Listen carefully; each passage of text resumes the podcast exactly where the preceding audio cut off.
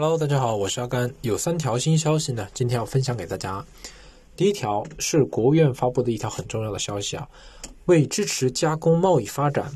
疏解企业困难，促进稳就业、稳外贸、稳外资呢，经国务院同意，自二零二零年四月十五日至二零二零年十二月三十一日，对企业内销加工贸易货物的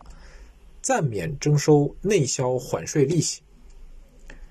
第二条，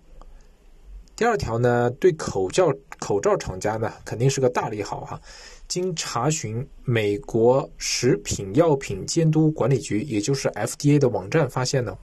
截至四月十一日，已经有四十六家工厂位于中国的企业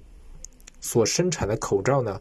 获得了紧急使用授权，也就是 EUA，美国 FDA 颁发的 EUA，其中既包括 3M 这样。的外商独资企业，更多的呢，则是包括像奥美医疗、比亚迪、中鼎检测、永泰三联、金纳尔医疗等中国本土厂商。第三条，四月十四日消息，据外媒报道，亚马逊表示将很快允许平台的第三方卖家运送非必需品至仓库，因为大家知道啊，就是。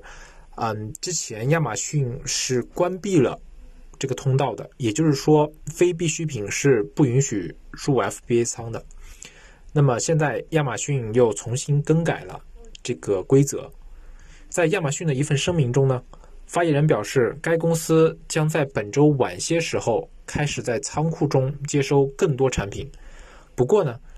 为了使亚马逊能够继续保持基本产品的优先级并保护员工。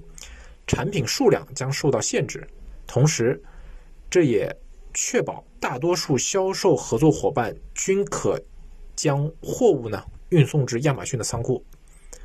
好了，以上就是今天的内容，我是阿甘，我们下期再见。